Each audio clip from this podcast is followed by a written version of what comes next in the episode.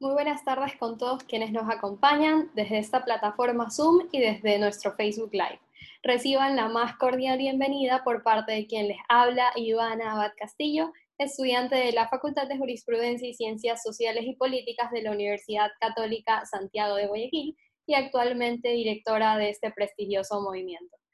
Una vez más, tengo el agrado de ser su moderadora en este cuarto foro jurídico académico realizado por el Movimiento Político Estudiantil Verum 99, manteniéndose siempre a la, a la vanguardia en pro de la excelencia académica. El día de hoy tenemos el honor de contar con la presencia de un reconocido profesional del derecho y apreciado docente de nuestra facultad. Invito a la audiencia en general a hacerle las preguntas que consideren necesarias previo a la finalización de su ponencia, una vez que se active el chat. Sin más preámbulos y para iniciar este foro, contamos con la ponencia del magíster Johnny de la Pared Darquea, abogado y máster en Derecho Constitucional por la Universidad Católica Santiago de Guayaquil. Es docente catedrático de la Universidad Católica Santiago de Guayaquil, de la Universidad de Especialidades Espíritu Santo y en la Universidad Ecotec y la San Francisco de Quito. Es abogado litigante, especialista en las áreas del derecho constitucional, derecho civil, derecho laboral, derecho procesal y contencioso administrativo. Se encuentra autorizado por la barra de abogados del Estado de Nueva York y es socio de la firma de la Pared Plaza. Bienvenido, abogado de la Pared. Muchísimas gracias por aceptar nuestra invitación. Le concedo la palabra para que comience con su intervención, recordándole que cuenta con un máximo de una hora y quince minutos con el tema alteración de los tiempos procesales e intraprocesales por la sobrevenida del COVID-19. Le concedo la palabra, doctor. Muchas gracias, Ivana. Muchas gracias por la gentil invitación que me han hecho a través del movimiento eh, para participar en este foro, alteración de tiempos procesales e intraprocesales por la sobrevenida del COVID-19. En primer lugar, quiero eh, expresarles a todos eh, mi agrado por estar aquí y mi anhelo de que todos los que nos están siguiendo desde diferentes plataformas y desde diferentes rincones del mundo a través de la tecnología se encuentren eh, con una muy buena salud, al igual que sus familiares. Hemos pasado, estamos pasando y quizás continuaremos atravesando momentos muy difíciles, pérdidas de apreciados amigos, reconocidos familiares, pero aquí estamos tratando de hacer academia y ustedes también nutriéndose de diferentes criterios. Siempre parto de que lo que expondré a continuación no es la verdad absoluta, sencillamente es un criterio de uno más de ustedes con el que puede efectivamente concordar o no hacerlo. Así que están bienvenidos Espero que todos eh, se encuentren muy bien de salud y al final de este foro eh, procederemos a contestar las preguntas que eh, puedan surgir de la intervención de los siguientes minutos. Aprovecho para saludar a todas las personas que nos están siguiendo. Cuando los momentos difíciles estaban por llegar, ninguno de nosotros avisoró cuán profundo iba a ser un desenlace de desesperación y de angustia. Sobra decir los hechos que hemos vivido en estos días producto de la presencia del COVID-19, no solamente en Ecuador, sino en el mundo. Podremos decir enfáticamente que el mundo se ha paralizado, se ha suspendido en las actividades cotidianas por la aparición de este virus. Y dentro de esa suspensión y de alteración de los eventos a los cuales estábamos acostumbrados, la función judicial, las diferentes dependencias administrativas del país también de forma automática paralizaron sus actividades, de hecho y luego en derecho. Nuestra preocupación como profesionales de la justicia, como abogados, radica en saber cuáles son las posibles consecuencias esta suspensión y alteración provoca en nuestras vidas como profesionales, sin olvidar también la angustia por la que pueden atravesar muchos profesionales y también, por sobre todo, a quienes finalmente nosotros nos debemos, nuestros clientes. Para muchos de ellos, nuestros clientes no van a alcanzar a comprender las dificultades que desde el punto de vista práctico tenemos hoy por hoy los abogados. Tienen hoy por hoy los asistentes de los abogados. Y las vamos a ir desarrollando en el siguiente foro y en los siguientes minutos. Uno de los efectos inmediatos que ha tenido esta alteración de los tiempos es la gran cantidad de causas que no han podido ser presentadas a la función judicial. Cuando hablamos de causa, hablamos de causas para conocimiento de la función judicial. ¿Producto de qué? Producto de aquellas que estaban por presentarse y que no pudieron presentarse a raíz del 17 de marzo en lo sucesivo. Algunas otras de aquellas sobrevinientes que efectivamente debían ser presentadas por los momentos, algunos de ellos trágicos, por los que hemos atravesado. Y en tercer lugar, aquellas que se han venido registrando con posterioridad y que se seguirán repercutiendo a través del tiempo. Todo esto en las diferentes unidades judiciales, en las diferentes áreas del derecho, penal, civil, niñez, laboral, contencioso administrativo, contencioso tributario, etc. Surgen entonces, desde el punto de vista del análisis que nosotros tenemos que hacer, qué situación hacemos, qué situación analizamos con aquellas actividades consideradas preprocesales. Muy bien. Y la pregunta que entonces nos tenemos que hacer es, ¿qué sucede si tenemos que fabricar el caso en estos días y tenemos que obtener prueba. La obtención de prueba puede significarnos para nosotros los abogados un verdadero dolor de cabeza. ¿Por qué digo eso? Porque ustedes saben perfectamente que en estos días la atención notarial estuvo gran parte del tiempo suspendida. Desde la semana pasada, en el caso de Guayaquil, hace algunos días más en el resto del Ecuador, la atención de notarías es una atención parcial, por turnos, de tal suerte que, además de ser parcial, no es que los notarios pueden realizar cualquier tipo de actividad, sino solamente la que ha sido prevista por el Consejo de la Judicatura a través de sus resoluciones. Esto está siendo objetado por una gran cantidad de abogados. Y lo explico muy brevemente. Es angustiante para muchos ecuatorianos la situación económica por la que estamos atravesando. Algunos de los empleadores no han podido pagar las remuneraciones de sus trabajadores. Algunos de ellos quieren inclusive prestar, acceder a créditos bancarios.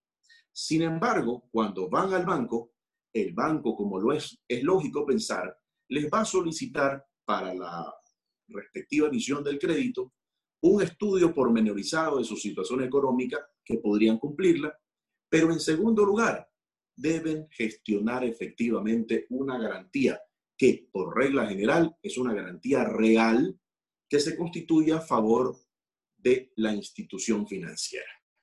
Sin embargo, hoy por hoy, esas garantías reales están limitadas.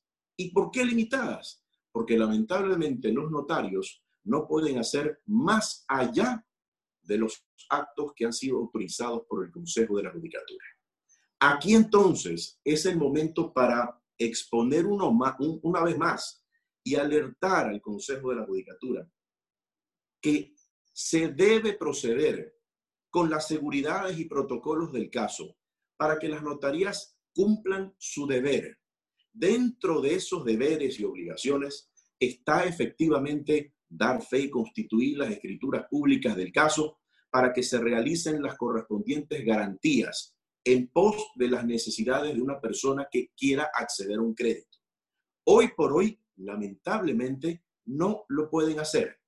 Y es lógico, si el banco no tiene la garantía real, no tiene la seguridad efectivamente de esa eh, posibilidad que tiene para asegurar el crédito, el banco lo piensa dos, tres veces, e incluso por ley, porque hay que recordar que el dinero de los bancos es el dinero de los depositantes, no de los banqueros.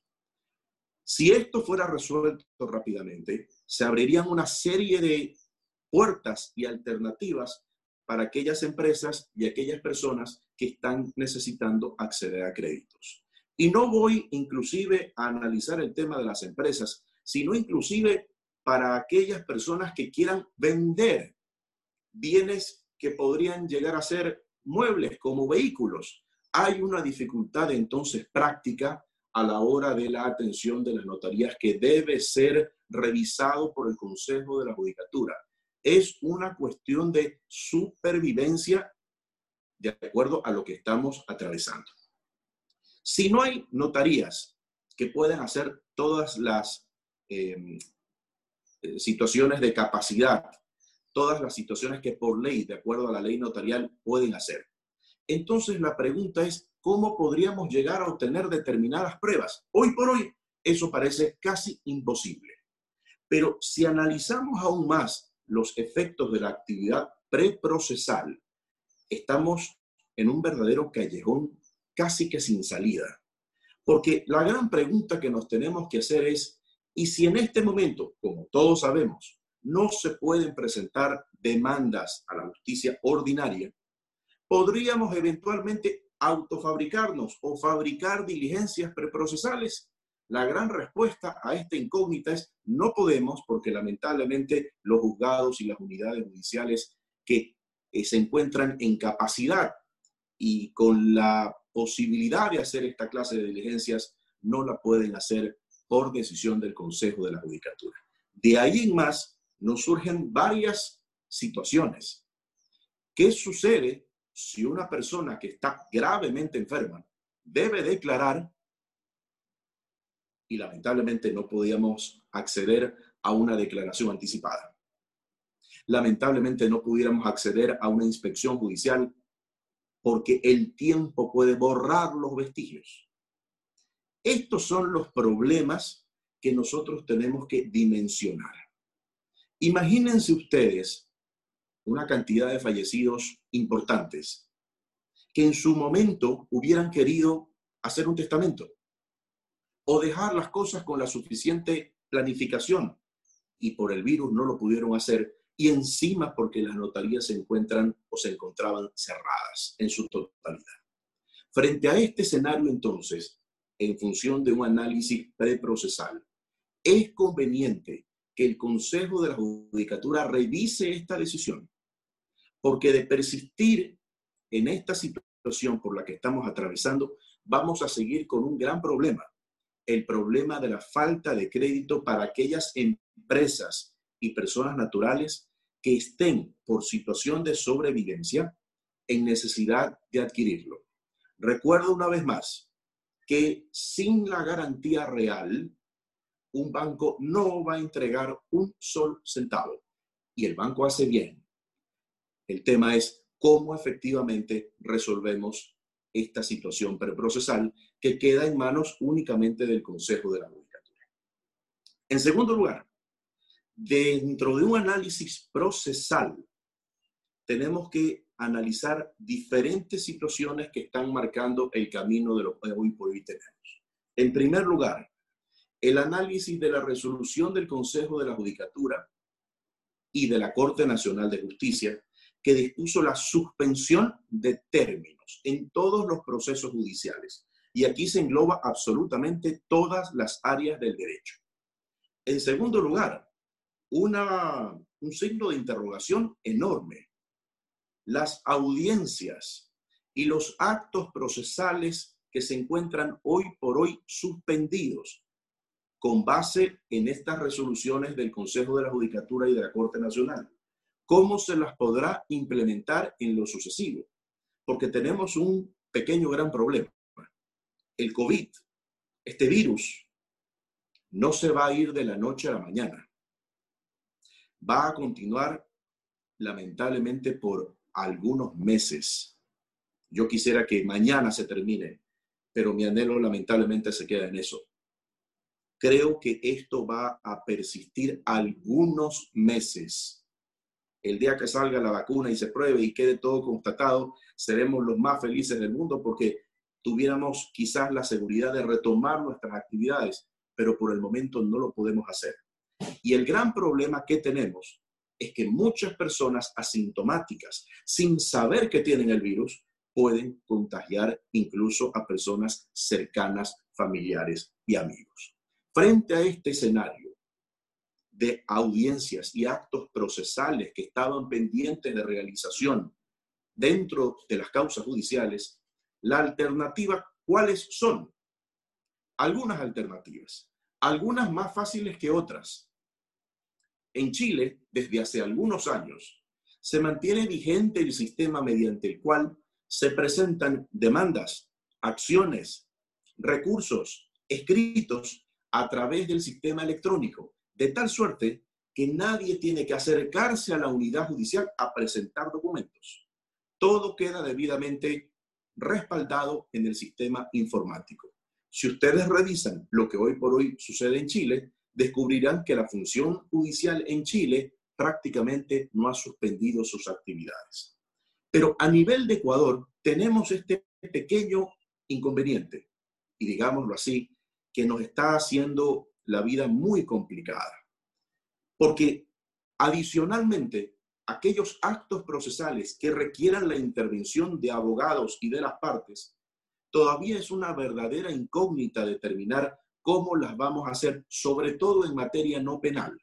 Porque lo que hemos podido ver y analizar, que las audiencias en materia penal, sobre todo de flagrancia, y también de garantías jurisdiccionales se las han podido hacer vía remota. Sin embargo, aquí una crítica.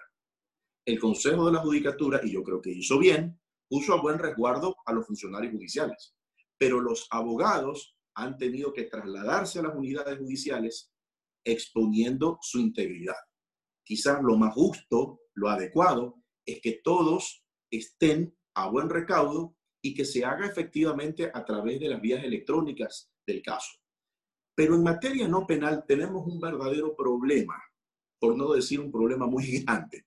El problema es que con la expedición del COGEP, cada una de las audiencias tiene una razón de ser y la práctica eminentemente, el anuncio y la práctica de prueba debe realizarse en la audiencia, respetando el principio de contradicción. Y entonces, si requieren nuestra presencia, sobre todo por el manejo procesal, lo deseable en algún momento es hacer una audiencia telemática, pero contando con el proceso debidamente escaneado, el proceso íntegro, para que la otra parte también lo pueda revisar y hacer sus comentarios y ejercer el principio de contradicción. Eso, en este momento, de forma personal, lo veo distante. Entonces, la incógnita se basa en qué? En saber cómo vamos a cumplir en lo sucesivo esas audiencias que deben cumplirse, porque de lo contrario estaríamos violando el debido proceso en todas esas causas. Y cuando hablo eh, de las causas, no solamente me estoy refiriendo al área penal, sino también al área no penal. Y lo segundo, que debe ser muy analizado por el Consejo de la Judicatura es que hoy por hoy la carga procesal que tienen los juzgados hace que su trabajo se dilate. Nosotros lo palpamos de forma diaria. Los asistentes de los abogados lo palpan de forma diaria. Hay mucho trabajo. Hay muchas causas que ingresan hoy, en este momento, no solo existen las causas represadas. ¿Se imaginan ustedes cuando se anuncie el regreso a actividades de la función judicial? ¿Qué les quiero decir con esto?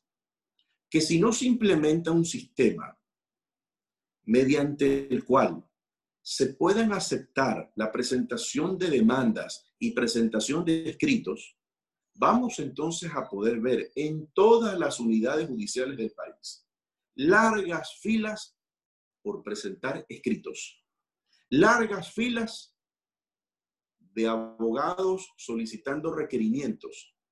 Eso que ha sido una constante, eso no puede suceder hoy por hoy.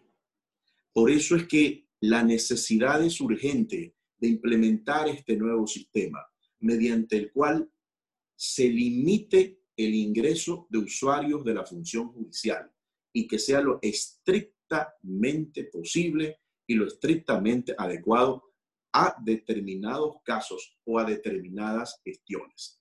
Hay que cumplir los protocolos, sin duda. No solamente es salvaguardar la integridad del funcionario judicial, hecho definitivamente loable, sino que también se tiene que salvaguardar la integridad del usuario.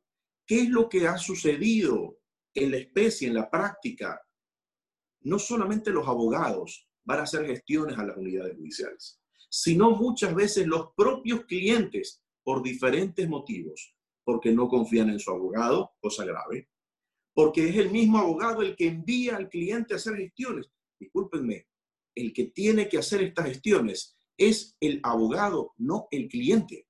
Y entonces uno ve en las unidades judiciales que no son solamente los abogados los que están haciendo los trámites, sino muchas veces personas, no tienen por qué saberlo, pero sin el conocimiento absoluto de lo que van a hacer, solamente con una guía redactada por el abogado. Esto no puede prosperar, esto tiene que cambiar. Y entonces, una de las alteraciones fundamentales es saber cómo vamos a enfrentar las audiencias que nos sean asignadas en lo sucesivo.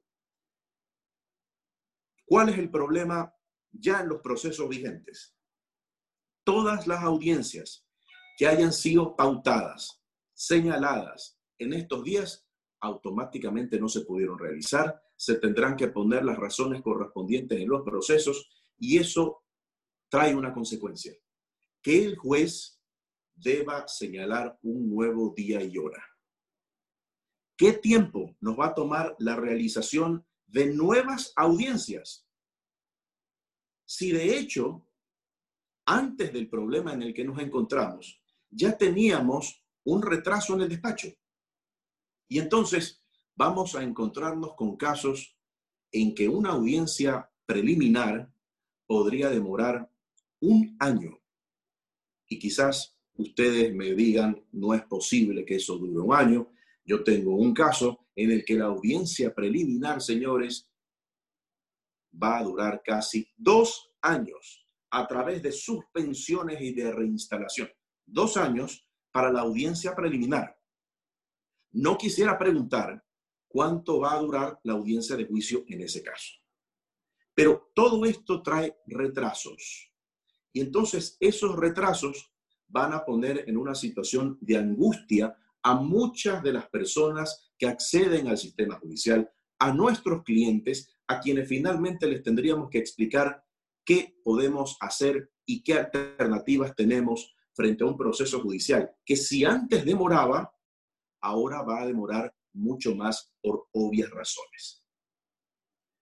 El problema fundamental que tenemos en ciernes es que la realización de las audiencias telemáticas tendría que ser implementado con una reforma al coger, reforma y reforma, porque lamentablemente hoy por hoy tenemos muchas dificultades para su aplicación, siempre que lo querramos hacer de forma correcta. ¿Qué debería suceder? ¿Qué cosas deberían de cambiar para poder tener una vigencia en todos estos aspectos de términos, de plazos, tengo que ser lo suficientemente sincero para decirles que en la ley hay muchos términos, términos que son legales, pero muchos de esos términos en la práctica no se cumplen. ¿Y por qué no se cumplen? Por muchos motivos. Uno de esos motivos es la carga procesal. En algunas materias es imposible tener una audiencia era imposible en febrero de este año tener una audiencia en el mismo 2020. ¿Qué quiero decir? Que ya ponían audiencias en el 2021. Si el cliente no estuviera al lado de nosotros cuando hacen ese señalamiento para el 2021, el cliente desconfiaría de nosotros, pero eso es una realidad. Las agendas de los juzgados y tribunales muchas veces están copadas. ¿Por qué les digo todos estos antecedentes? Porque en cada una de las áreas del derecho que hoy por hoy tenemos, hay situaciones y consecuencias a raíz de lo que estamos viviendo. Dos fenómenos, uno de salud y el otro económico. Y el económico se siente con mucho peso día tras día. En el mundo civil, ¿cuáles son las consecuencias? ¿Qué es lo que se está viendo? ¿Qué es lo que seguramente se va a presentar cuando se reactive la actividad en las unidades judiciales del país? temas relacionados con las obligaciones, deudas, deudas, señores. Hoy por hoy en el Ecuador, prácticamente todo el mundo tiene deudas. Sí, hoy compran, hoy se alimentan, pero la pregunta es, ¿y cómo lo hacen? Tarjeta de crédito, ahorros, los que han tenido la previsión de ahorrar, de tal suerte que luego de todos estos días, podríamos decir que los ecuatorianos día tras día somos un poco más pobres, porque la gran mayoría se maneja hoy por hoy con tarjetas de crédito. Pero la tarjeta de crédito tiene un límite y además no es que la tarjeta de crédito nos va a perdonar ad infinitum. En algún momento hay que pagar la tarjeta de crédito esas obligaciones en algún momento van a tener que ser satisfechas. Y entonces, los que no cumplan con las obligaciones, muy probablemente van a ser demandados. Podríamos calificar a la tarjeta de crédito, al banco, de, de malo, de perverso. Yo no lo podría hacer. Sencillamente, cuando uno contrae una obligación, uno tiene que efectivamente cumplir la obligación. Además, si el banco no recupera o la tarjeta de crédito no recupera, se está metiendo en un problema. Porque si no recupera esa deuda y no recupera las otras, ¿cómo va a pagar efectivamente al depositante cuando quiera hacer uso de su dinero? Por tanto, en el tema civil, las obligaciones van a estar a la orden del día en cuanto a la presentación de demandas. En segundo lugar, la cantidad de demandas por temas relacionados con incumplimientos contractuales. Claro, una cantidad importante de incumplimientos contractuales.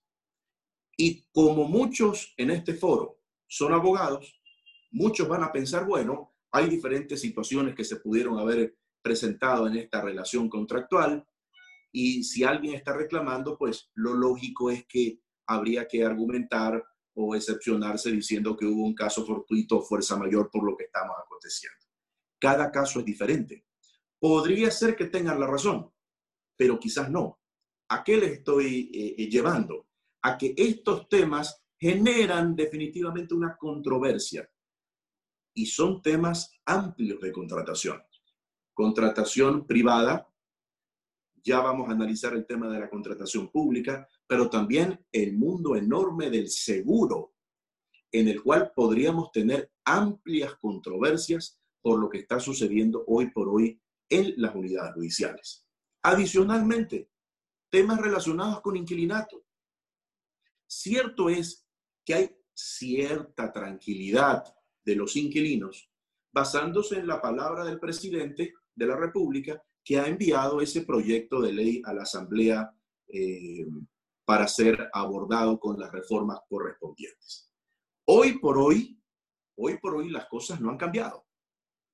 Pero claro, no hay unidades judiciales que puedan atender una demanda de un arrendador que no ha sido pagado en más de dos pensiones locativas de arrendamiento. En esto ha funcionado mucho el tema del diálogo entre arrendador y arrendatario. Eso es lo vital, de tal suerte que muchos han dado facilidades, de tal suerte que muchos arrendadores lo que han dicho es, no te voy a cobrar. Solamente paga las alícuotas correspondientes a temas de mantenimiento de copropiedad. Punto. Pero no todos actúan así. De tal suerte que una vez que tengamos las reglas de juego claras en virtud de la aprobación del proyecto de ley enviado por el Ejecutivo a la Asamblea, podríamos decir que los inquilinos podrían llegar a tener mayores facilidades en el pago de las pensiones locativas de arrendamiento. Esta es una materia que aún falta por abordarse, pero son controversias que se pueden generar. ¿Por qué? Porque si un arrendatario tiene diferentes obligaciones que cumplir, comida,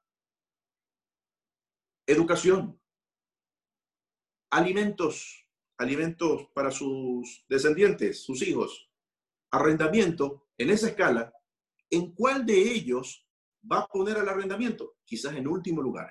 Y quizás cuando quiera pagar, se dio cuenta que se le acabó el dinero. En esta situación se producen todos estos temas relacionados con el mundo del arrendamiento.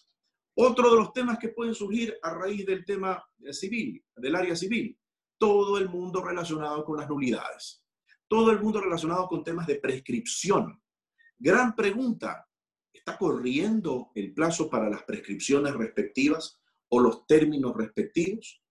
En el mundo administrativo todo ha quedado suspendido en virtud de cada una de las resoluciones del mundo administrativo. Toda institución pública, o prácticamente toda, efectivamente emitió las resoluciones de suspensión de términos.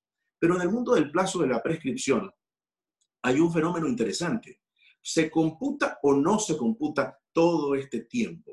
Aparentemente no se estaría computando por la resolución de la Corte Nacional y del Consejo de la Judicatura. Pero son cuestiones que van a ser resueltas finalmente en un proceso judicial. ¿Qué, es lo, eh, ¿qué sería lo importante de destacar?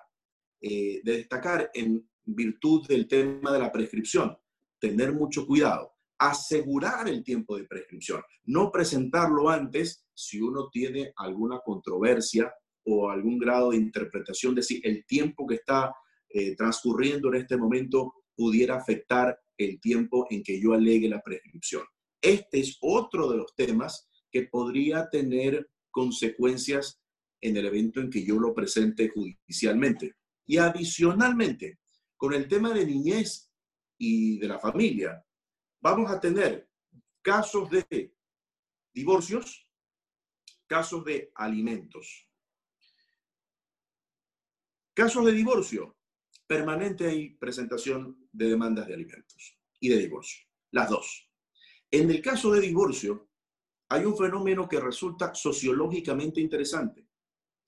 Analizar si después de convivir más de 40 días, ya vamos para dos meses, habrán parejas que convivan 24 horas de cada uno de los días y pudieran surgir una alerta, una alarma en la explosión de divorcios que se vayan a presentar. Fenómeno interesante para analizar. Antes uno compartía con su pareja, digamos, 10 horas, 12 horas del día, pero hoy nos hemos tenido obligatoriamente que adaptar a estar 24 horas.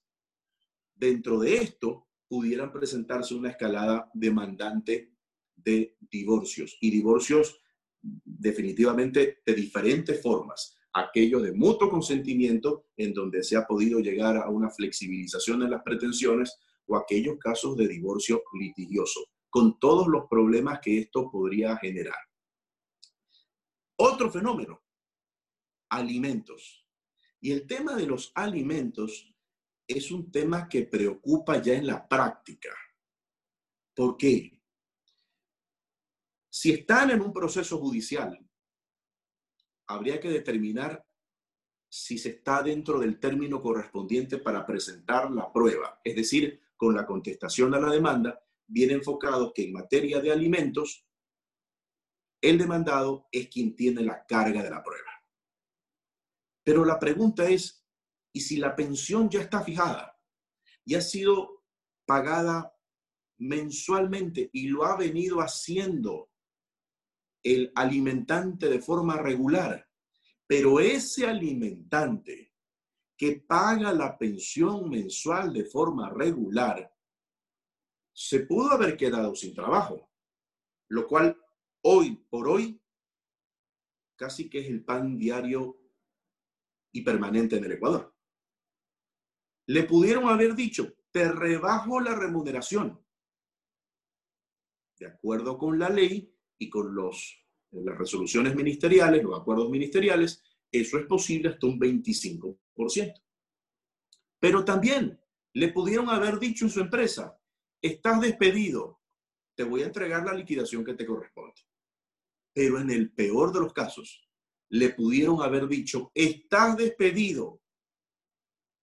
Y la terminación de la relación laboral se basa en el caso fortuito o la fuerza mayor, conforme el artículo 169, numeral 6 del Código del Trabajo. ¿Qué puede hacer el alimentante frente a ese escenario? ¿Qué puede hacer? Si antes pagaba una pensión de 500 dólares y hoy está sin trabajo, ¿cómo la puede seguir manteniendo? Y no es que ya no voy a seguir pagando los alimentos, porque la persona no desaparece, el menor no desaparece. Tiene que regularse. Tendrá que solicitar entonces una disminución de las pensiones. Y por el otro lado, antes de ir a solicitar una disminución de las pensiones, intentar hablar con la madre o el padre que recibe los alimentos para intentar llegar a un acuerdo. Habrán casos en que se llegue a un acuerdo, porque esto es clave y, lo vamos a ver al final de esta charla, pero habrán otros casos en que lamentablemente no se llegue a un acuerdo y entonces el proceso judicial va a tener que darse, presentarse, y el juez va a tener que analizar todos los elementos del juicio. Si una persona estuviera recibiendo como remuneración mil dólares, mil dólares mensuales, y tiene cinco hijos, ¿a cuánto le asignan la pensión por hijo? Bien entendiendo que necesita el alimentante para su cómoda sustentación todos los respaldos del caso pero puede llegar un momento en que esta persona que reciba mil dólares mensuales se quede sin trabajo y ni siquiera le entreguen una liquidación que por ley debía recibir. Esto nos lleva también a pensar que dentro de este escenario vamos a tener casos laborales. Como les decía, hoy por hoy, todos los días en el Ecuador se están terminando los contratos de trabajo de diferentes maneras. Esa es la angustia del ecuatoriano promedio. Saber si mañana va a continuar trabajando. De tal suerte que en los juzgados de trabajo vamos a tener una polémica, diría yo, muy amplia en el sentido de si era legal o no era legal lo que muchas de las empresas y empleadores han hecho en estos tiempos de crisis. Ese es un tema por el cual la justicia deberá decidir, más allá de que lo que yo creo, y tengo entendido que se han dado ya algunas charlas por expertos en el tema, es que se podría aplicar la causal de caso fortuito fuerza mayor, bien entendiendo que el empleador no pueda reabrir de forma total o de forma parcial parte de la empresa nuevamente su giro ordinario. Hace algunas semanas, un empleador me dijo que tenía su negocio, tenía su compañía en el centro de convenciones de Guayaquil.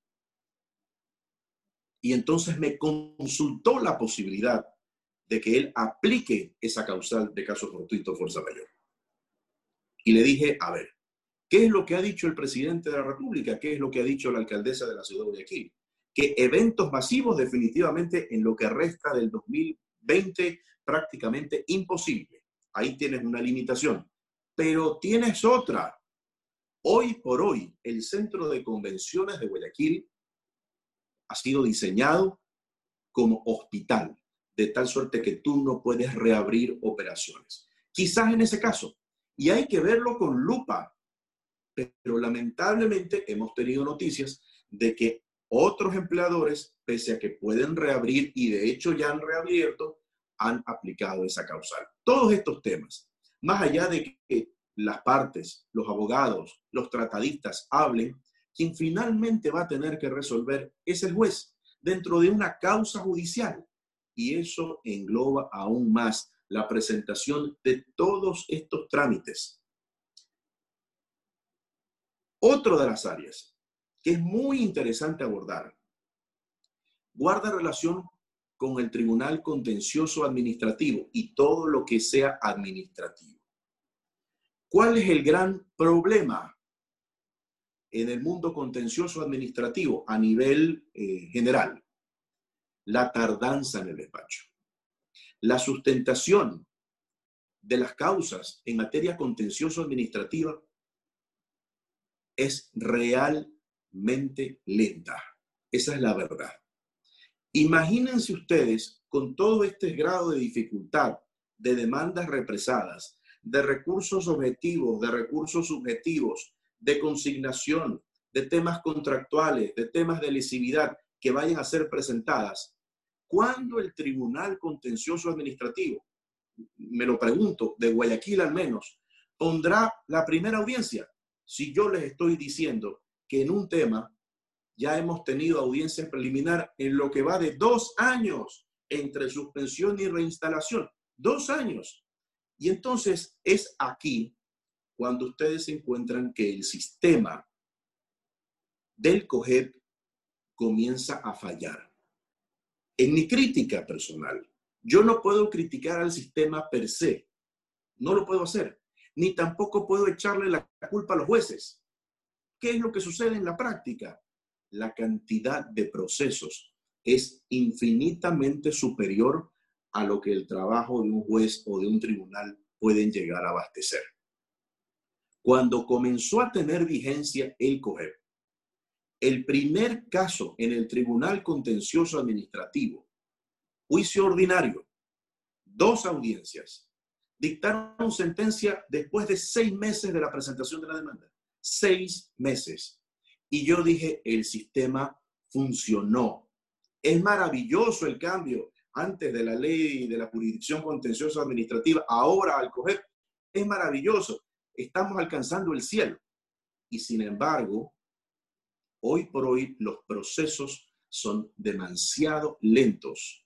Claro, ya los estamos asimilando a lo que teníamos antes en el Tribunal Contencioso Administrativo anterior, cuando un proceso podía demorarse seis, siete años. Ese es el grado de dificultad. Y en el caso que les estoy contando, en que se resolvió el proceso en seis meses, la institución pública interpuso recurso de casación y el recurso de casación fue resuelto en dos meses. Es decir, en ocho meses ya teníamos resuelto el caso.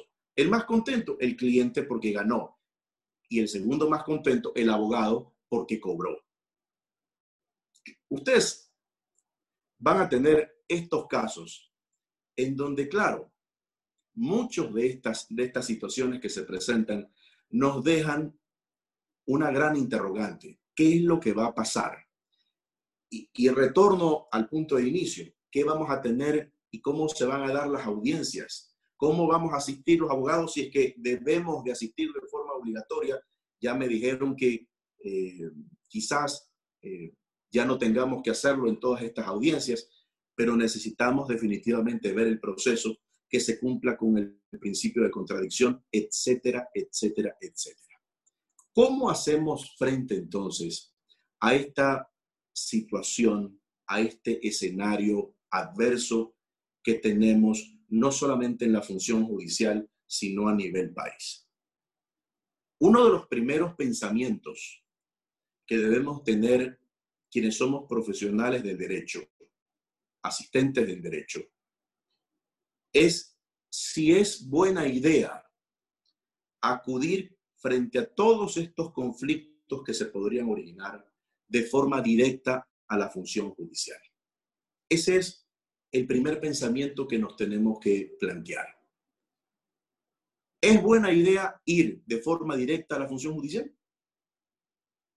Con este escenario, con estos antecedentes, ¿cuál debe ser el papel de nosotros como asesores legales recomendándole las mejores opciones al cliente. ¿Qué tipo de opciones? ¿Qué tipo de alternativas? Siempre va a quedar la posibilidad de que las partes tengan una mediación. Siempre va a quedar la posibilidad de que las partes realicen una transacción. Siempre va a quedar la posibilidad de que las partes concilien. Pero para que eso ocurra, el requisito sine qua non en toda negociación es la flexibilidad de las partes y también la flexibilidad de los abogados. Si las partes, si cada parte se encapricha, se empecina y no cede, entonces no vamos a llegar a acuerdos. La única forma de superar esta crisis que estamos teniendo a nivel general es siendo flexibles. Y en esa flexibilización, como lo he dicho, también vamos los abogados. Los abogados no estamos ajenos a esta situación. ¿Y por qué lo digo? Porque si antes de esta crisis muchas veces los abogados teníamos dificultades en el cobro de nuestros honorarios a los que tenemos derecho y a los cuales el cliente se obligó, con la actual situación vamos a tener mayores dificultades. Entonces, ¿qué nos queda a todos para salir adelante? Flexibilización de nuestros puntos. Si la parte se empecina en decir, yo quiero que me pagues los 100 mil dólares que me debes, los 100 mil y los 100 mil, y no cedo nada, y la otra parte, por el contrario, va a decir, no te debo nada o no te quiero pagar nada, definitivamente que no se va a llegar a un acuerdo. Pero si cada parte cede, entonces podríamos ahorrarnos el tema judicial, quizás inclusive en desmedro de honorarios de abogado, pero finalmente el tema es ayudar al cliente, solucionarle el problema al cliente siempre tengo un punto de reflexión de uno de los clientes a los que aprecio, que me dijo alguna vez, el mejor abogado no es el que se pone el mejor terno, ni el que tiene la mejor oficina, ni el mejor carro. El mejor abogado para mí, eso me lo dijo el cliente, es el que me resuelve el problema. Y así es, señores. Si se pueden resolver los problemas sin necesidad de ir a la función judicial, es un excelente escenario siempre y cuando el cliente no resulte agraviado con esta situación. Y en gran medida eso depende ya del cliente con las pautas a su abogado. Finalmente, en el mundo de las garantías jurisdiccionales, debo señalar que con sorpresa pudimos ver unas comunicaciones del Consejo de la Judicatura en las cuales se decía que solamente se estaban receptando solicitudes o acciones de habeas corpus. Afortunadamente, la Corte Constitucional, haciendo bien su trabajo, ha llamado a atención y hoy por hoy toda garantía jurisdiccional es perfectamente presentado dentro de las unidades judiciales para sorteo. Esta es una decisión que nos supera a nosotros. Son dictámenes de Corte Interamericana de Derechos Humanos y viene dado por la propia Constitución, de tal suerte que no podemos restringir el derecho de las personas a presentar estas garantías jurisdiccionales, llámese acción de protección, llámese habeas data, llámese habeas corpus, etcétera, etcétera, etcétera. Finalmente, como corolario de esta intervención, me quiero referir muy brevemente al proyecto de ley que se presentó por parte del presidente de la República eh, con el título de solidaridad, más allá de eh, todos los defectos o todas las ilegalidades que se pueden haber eh, señalado por parte de todos los abogados especializados por materias, yo me voy a permitir referirme al proyecto de ley en la parte en que se señala el concordato excepcional. Y esta parte es interesante porque con la ley actual, con la normativa actual, la superintendencia de compañías ha estado haciendo bien su trabajo. Cuando se presentan solicitudes de concordato o de concurso preventivo, la superintendencia ha hecho profesionalmente su trabajo. ¿Cuál es el defecto que yo personalmente le veo al proyecto de ley cuando se habla del concordato excepcional? En primer lugar, que en el acuerdo entre el deudor y los acreedores, para que se dé el acuerdo, se debe contar con el 100% de los acreedores. Situación por demás difícil, muy difícil. Y en segundo lugar, si no hay acuerdo entre deudor y el 100% de los acreedores, entonces la solicitud por parte del deudor tiene que ser presentada a un juez. ¿Cuál es el problema? El problema en la práctica frente a esta situación es que los juzgados, como les he explicado, y para nadie va a ser desconocido, los juzgados están abarrotados y van a estar abarrotados. De tal suerte que el jugador que conozca esa solicitud de concurso excepcional no va a tener el tiempo necesario y hacerlo de forma oportuna para poder sustanciar esas causas. Entonces, quizás el mejor escenario es que el concordato excepcional sea conocido por quien sabe aplicarlo, en este caso, la superintendencia de compañías. Esto es muy importante, porque este es un oxígeno que se le da a las compañías para poder a largo plazo ir cubriendo sus obligaciones en la medida de lo posible. Caso contrario, vamos a tener un triste desenlace. ¿Cuál es el desenlace? lamentablemente cierre de compañías, lo cual lleva a una consecuencia terrible, pérdida de plazas de trabajo. Hasta aquí mi intervención, les agradezco mucho por la invitación al foro y creo que es el momento de preguntas. Le cedo el espacio a Ivana. Muchas gracias. Muchas gracias, doctor. Eh, siempre es un honor para nosotros, quienes hemos sido sus alumnos, escucharlo. Eh, doy paso al foro de preguntas. La primera pregunta eh, está por el usuario Andrés Calvas. Le vamos a activar el micrófono para que le formule directamente a usted la pregunta. Doctor, muy buenas tardes. La pregunta específicamente es, si recordamos, hace poco se dictó la sentencia del caso Sobornos y no hay plazo, en realidad en este momento no hay término de plazo, ni hay oportunidad de que se proceda con la apelación al fallo.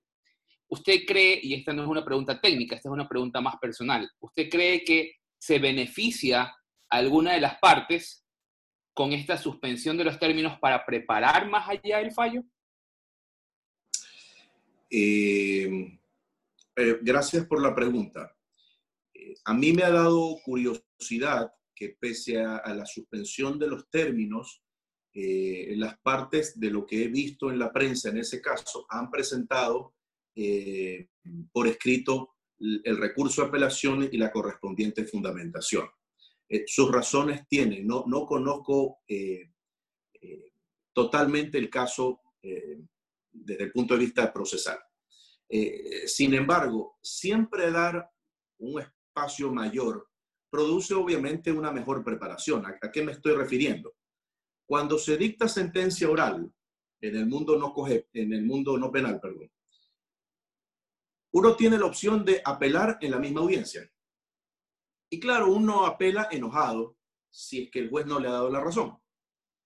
Y en definitiva, la obligación del juez posterior será emitir la correspondiente sentencia por escrito. Se notifica la sentencia y uno tiene 10 días para fundamentar la apelación. Y si no ha apelado, pues puede apelar ahí mismo y fundamenta ahí mismo. ¿Qué quiero decir con eso? ¿Se imaginan ustedes aquellos casos en que estaba corriendo el término para fundamentar el recurso o para interponer el recurso y fundamentarlo y justamente llegó el día de la suspensión de términos? Es decir, el apelante ha tenido un espacio muy amplio de tiempo no solamente para interponer el recurso, sino también para fundamentarlo. Y la verdad es que tener más de 40 días para fundamentar un recurso de apelación, ya lo tengo listo, digamos, y en el momento en que abran operaciones lo, voy, a, presentar, pues debe ser un lujo de fundamentación. Eh, lo que quiero decir es, siempre el tiempo puede hacer que nosotros hagamos un mejor trabajo, pero cuidado, porque hay quienes eh, con mucho tiempo también se ponen muy cómodos. Y este es un análisis interesante eh, por una reforma que se introdujo al COGEP. En el recurso de casación, cuando existía la ley de casación, a los particulares nos daban cinco días para interponer el recurso. Luego con el COGEP nos dieron diez días. Me pareció bien, nos pusieron en igualdad de condiciones con las instituciones públicas, pero hoy por hoy tenemos 30 días término, lo cual más o menos da 45 días. ¿Qué quiero decir con esto? Que 30 días es bastante tiempo como para preparar un gran recurso de casación. Sin embargo, muchos de los ecuatorianos, soy ecuatoriano, dejamos las cosas para última hora. Entonces, así nos den términos muy amplios, a veces dejamos el trabajo para última hora y no me va a sorprender en el caso de algunas personas que dejen a hacer el recurso de casación faltando un día o faltando dos días. Entonces, ¿de qué sirven dar términos mucho más amplios si en la práctica nosotros no los utilizamos? Hasta ahí mi, mi contestación. Muchas gracias, doctor. Ahora le damos paso a la pregunta de Soledad Rada. Activamos su micrófono para que pueda hacer la pregunta. Buenas tardes, doctor. Eh, mi pregunta era si usted considera que esta enfermedad y, bueno, la nueva normalidad que va a venir después puede significar un retroceso para, la, para el sistema oral y qué tan conveniente sería volver a un sistema escrito. Ah, muchas gracias, Renata, por la pregunta. Em, si analizamos el proceso hoy, al menos en materia no penal, hay quienes dicen que es un proceso mixto, es decir, escrito y oral. Hay quienes dicen que es un proceso de audiencias. Lo que definitivamente es cierto es que el proceso que tenemos hoy por hoy da una eh, gran posibilidad al tema de la oralidad por el desarrollo de las audiencias. Pero no con esto quiere decir que ciertos actos no se hagan de forma oral. Por ejemplo, la presentación de la demanda la contestación a la demanda, ciertos recursos. En definitiva, hay una mezcla. Yo creo que con la crisis en la que estamos, no creo que retrocedamos al tema eh, de un proceso escrito. Creo que el tema de la oralidad, además de, constitucional y legal, es un tema que puede ser eh, mantenido utilizando las plataformas utilizando la tecnología que hoy por hoy tenemos. Si bien es cierto que para ciertos casos se deberán hacer reformas legales y también invertir en tecnología ya casa adentro como función judicial, creo que es una excelente oportunidad para poder avanzar. Avanzar exactamente como se avanzan en los procesos, por ejemplo, en los procesos arbitrales. Hoy podemos tener una audiencia en un proceso arbitral extranjero sin ningún problema. Una parte está en Guayaquil, la otra parte está en Londres y el tribunal está en París, sin ningún inconveniente. Pero claro, frente a estas situaciones, me preocupa lo siguiente, la palabra inversión. Y aquí se necesita inversión. Y el gran problema es que la función judicial, parte del Estado, eh, está limitada en recursos, porque el Estado también lo está. Eh, esa es mi contestación. Gracias, doctor. Eh, le cedo la palabra al usuario Fernando, que también tiene otra pregunta. Doctor, buenas tardes. Hola, Fernando. Buenas tardes, doctor. Antes que nada, felicitarlo y qué gusto volverlo, volverlo a escuchar y ver, ya que fui en dos ocasiones su alumno en la universidad. Doctor, bueno que usted ha tomado temas muy interesantes que se nos ven en la práctica. Eh, normalmente los juicios se ven retrasados por varios variables, ¿no?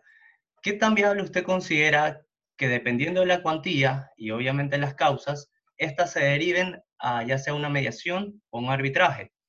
Considerando también algo que usted tomaba en cuenta, que es el concepto que tenemos algunos profesionales, que tienen algunos profesionales, que cuando el cliente llega, lo primero que piensan es en, un juicio.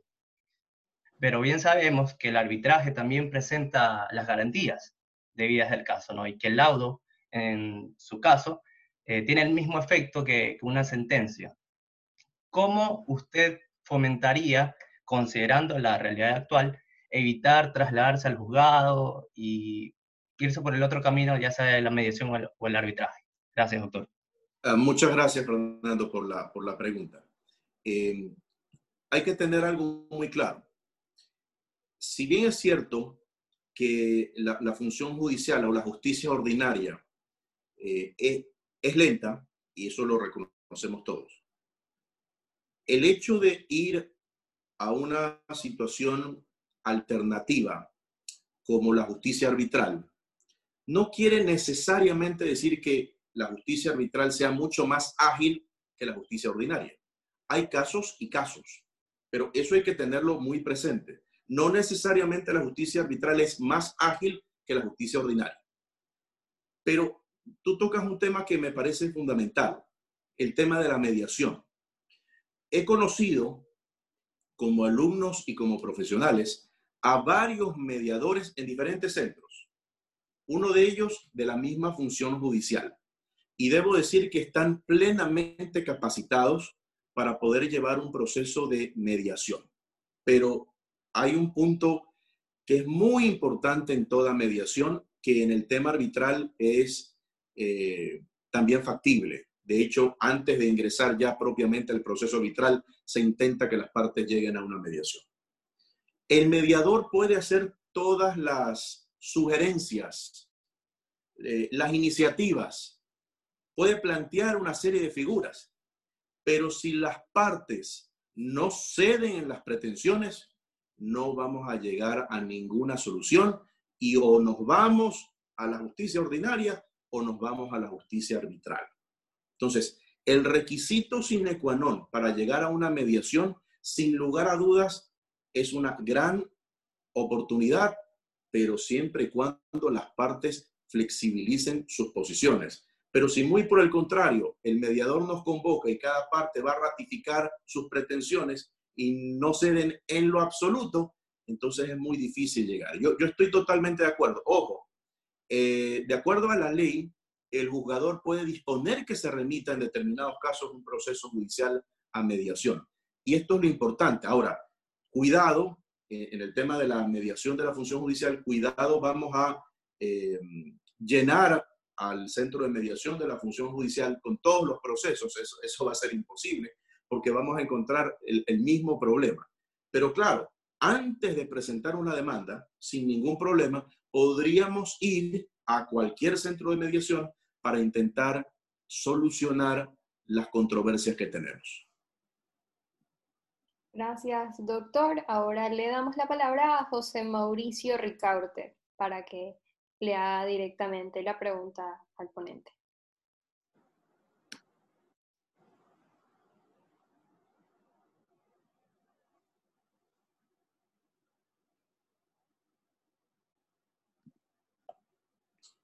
No sé si estamos teniendo un problema con el audio. Es que tenía el micrófono apagado, ahí me llegó la notificación. Ya.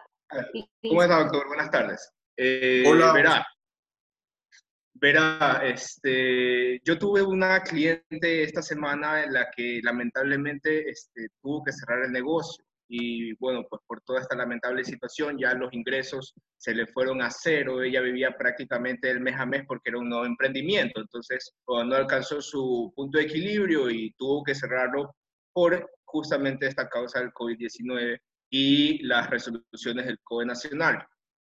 Eh, bueno, se dedica a educación inicial, pues y tratar eh, con niños es bastante delicado y peor no puede hacerlo y bueno, pues me consultó porque tenía alquilado un local, bueno, no un local, un, un, contrato de arrendamiento y, y, me, con todas las dudas del mundo, obviamente, este, eh, José Mauricio, ¿qué puedo hacer? Porque tengo este contrato y bueno, pues aquí en el contrato no dice que, que, yo solamente puedo terminarlo, pero es que yo ya no puedo pagar, no puedo pagar, no puedo pagar. Y yo obviamente, yo le creo, este, eh, le dije, bueno, este, vamos a redactarle una carta a la otra parte para este, explicarle los motivos primero por los cuales tú ya no puedes sostener la relación contractual. Y obviamente le pedí este, que recabe algunos testimonios, algo como para recabar una prueba de que efectivamente su negocio ya no podía eh, seguir funcionando.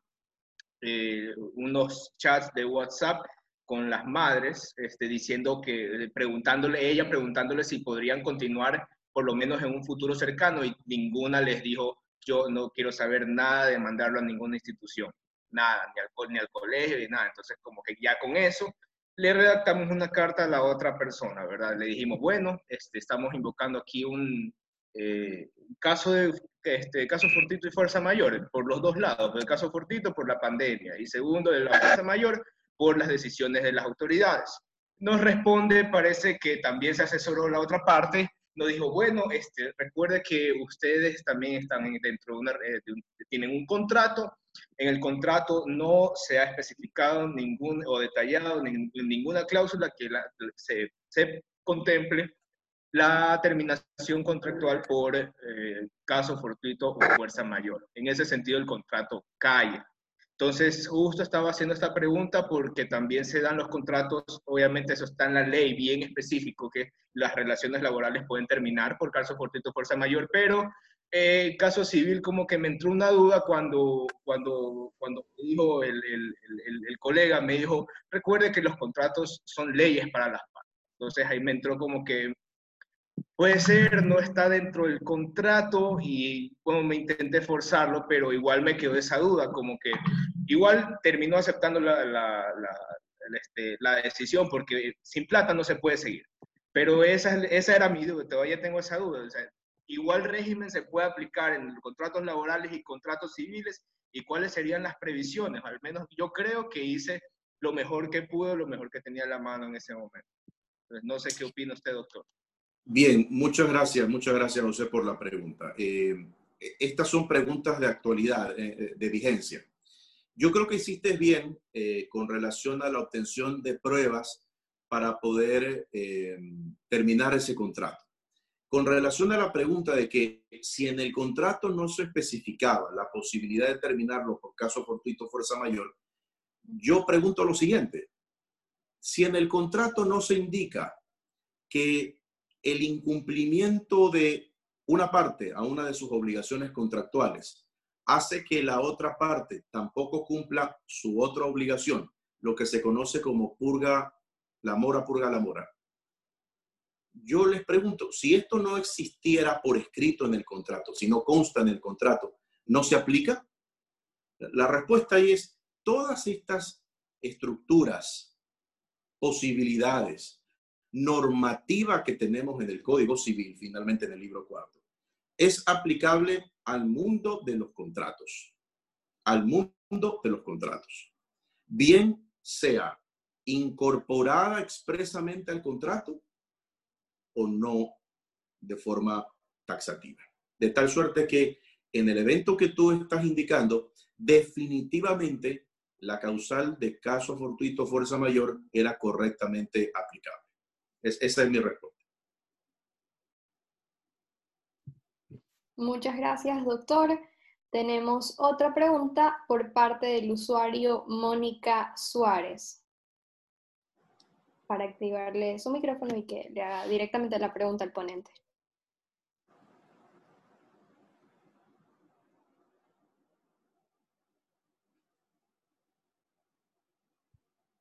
Creo que estamos teniendo problemas con el audio de ella. Yo voy a proceder a hacerle la pregunta a usted para que en todo caso igual sea contestada. Doctor, la pregunta dice, en su criterio, ¿se encuentran o no suspendidos los términos para presentar acción extraordinaria de protección cuyo conocimiento estaban en sala no penal? Ah, una muy buena pregunta. Acción extraordinaria de protección yo estimo que con relación a la acción extraordinaria de protección, con una postura muy conservadora, yo no me arriesgaría a decir que se encuentra suspendido ese término. ¿Con base en qué? La acción extraordinaria de protección es una garantía jurisdiccional. Ya sabemos lo que ha dicho la Corte Constitucional, de tal suerte que yo la presento. Si después me dicen, no, no se preocupe, estaba suspendido, muy bien, pero yo la presenté. Yo no me puedo arriesgar a decir que efectivamente estaba suspendido. Mi criterio es que no está suspendido en esos casos. Por tanto, es mi obligación presentar la acción extraordinaria de protección en el momento procesal oportuno, término de 20 días. Si yo no lo llego a presentar, yo siempre les hago eh, en clase, les pregunto, ¿cómo le voy a decir a mi cliente que no la presenté oportunamente? Si ese es el trabajo del abogado. Entonces, si quieren una eh, respuesta conservadora, yo creo que hay que presentar la acción extraordinaria de protección sin prejuicio de la resolución de suspensión de términos. Gracias, doctor, por su respuesta. Tenemos otra pregunta del usuario Renata Iturralde. Eh, le vamos a ceder la palabra a Renata para que le formule a usted directamente. Hola, doctor. Eh, mi pregunta es la siguiente. Eh, por causa del trazo procesal, ¿puede haber algún tipo de nulidad o algún tipo de indefensión?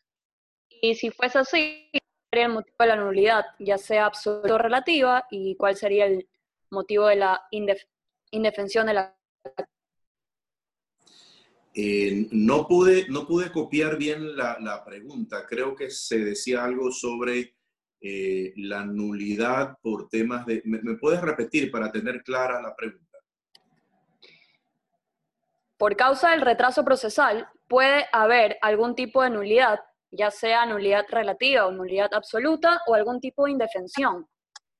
Y si fuese así, ¿cuál sería el motivo de la nulidad o, de la indefensión? Ok, listo, muchas gracias.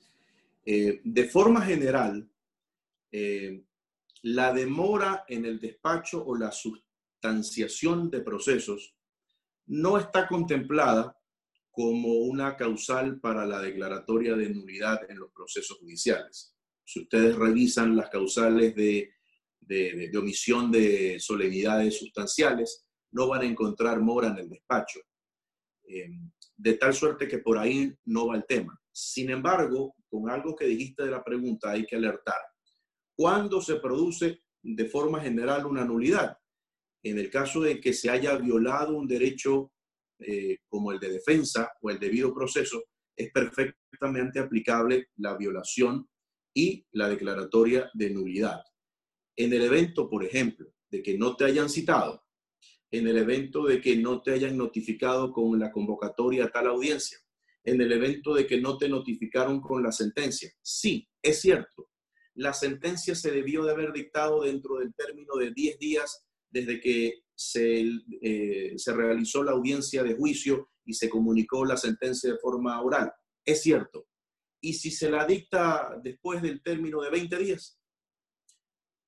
¿Cuál es el problema? El problema es que la demora sí nos perjudica finalmente, pero desde el punto de vista de la nulidad, yo no pudiera atribuir a que esa demora efectivamente sea una causal de nulidad, salvo que esa demora efectivamente vaya a perjudicar alguno de tus derechos. Habría que ver el caso en específico.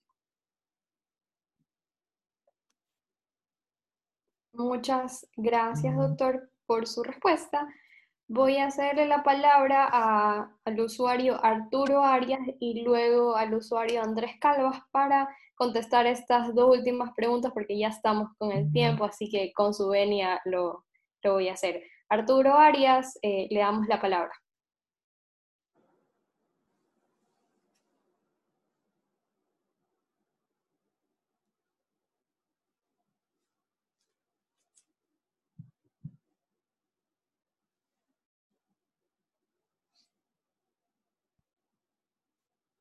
Arturo, creo, no sé si no nos escuchó. Voy igualmente a hacer la pregunta, doctor. Eh, ¿Qué pasa con las pruebas que parecen dentro de este periodo de, tiempo? Que perecen, perdón, dentro de este periodo de tiempo. Esa, esa era una de las críticas que nosotros hacíamos al inicio de esta intervención. en las diligencias preprocesales, por ejemplo, cuando uno lo que busca es constituir, hacer la prueba porque eh, corre el riesgo de que con el tiempo desaparezca. El gran problema es que nos quedamos sin prueba.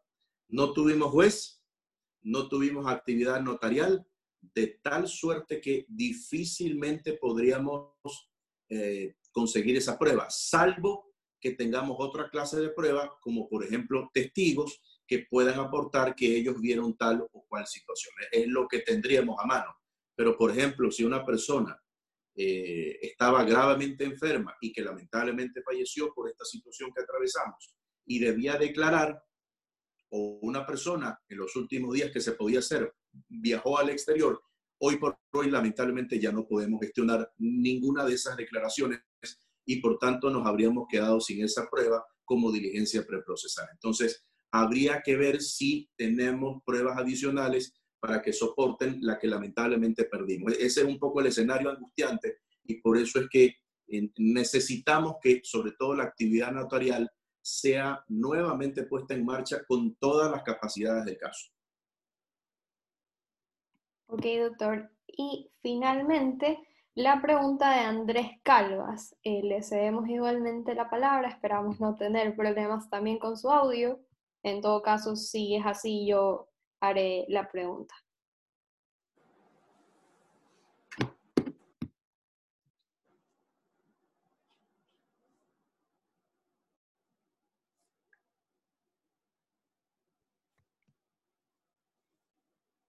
No sé eh, si hay un problema, pero procedo a hacer la pregunta en virtud del tiempo. La pregunta es la siguiente. Recurro al famoso caso Sobornos, dentro del cual ya se dictó sentencia, pero los términos han sido suspendidos. ¿Cree usted que favorece a alguna de las partes el tener más tiempo para presentar su apelación al fallo? Eh, Andrés efectivamente hizo esa pregunta, eh, yo ya la contesté. Y, yo coincido con que efectivamente si uno tiene más tiempo, uno puede hacer un recurso mucho más perfecto. Eh, yo creo que no hay escrito perfecto, salvo pues de algunos maestros que oportunamente presentaban unas joyas literarias. Eh, recuerdo al doctor Ángel Felicísimo Rojas y al expresidente eh, de la República, Carlos Alberto Arroyo del Río, en un juicio memorable que lo pude ver, en donde por la utilización o la aplicación de una palabra eh, presentaron casi 100 escritos para ver cuál era el alcance de, la pregunta. Pero en tratándose de, recursos, es obvio que si uno tiene más tiempo, uno puede dedicarse más al estudio de la jurisprudencia, de la doctrina y adecuarlo en mejor forma. Y por último, si es que uno le estuviera eh, facturando al cliente por tiempo, haría un ejercicio mucho mayor para que el escrito contentivo de la fundamentación del recurso quede casi, casi que inexpugnable o, o, infranqueable. E, esa es mi contestación. Listo, doctor. Muchísimas gracias por tan ilustrada intervención. No esperamos nada menos de usted, por quienes hemos tenido el honor, el honor, ya lo dije, de ser sus alumnos. Eh, escucharlo siempre será enriquecedor. ¿Y quién mejor que usted para despejar nuestras dudas en el campo procesal en estos tiempos de incertidumbre? Doctor, ¿le gustaría dar unas palabras antes de finalizar este evento? Eh, muchas gracias, Ivana. Muchas gracias por la invitación. Ha sido, la verdad es que eh, mi primera vez eh, dando una charla a través de este sistema. Les agradezco por la invitación. al menos sé que están bien y eso es muy importante para mí. Eh, la relación profesor-estudiantes o profesor o abogado con colegas siempre se nutre de lo que ustedes digan, de sus opiniones, de sus preguntas. Espero que continúe así. Eh, nos aprestamos a iniciar un nuevo, un nuevo desafío y esperamos estar acordes a ese desafío.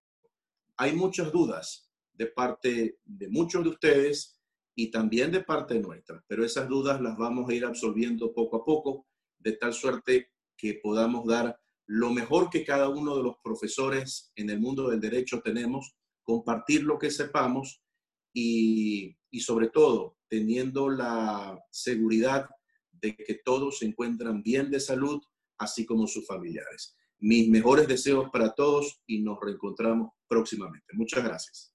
Gracias, doctor, y gracias nuevamente a todos quienes nos acompañaron el día de hoy, con un agradecimiento especial a nuestro ilustre ponente. Les recordamos que todos nuestros eventos, al igual que los dos últimos, están, están siendo transmitidos por Facebook Live y que estarán también disponibles en YouTube y en Spotify. Les agradecemos a todos quienes nos acompañaron el día de hoy por sus preguntas y su interés ante el aprendizaje.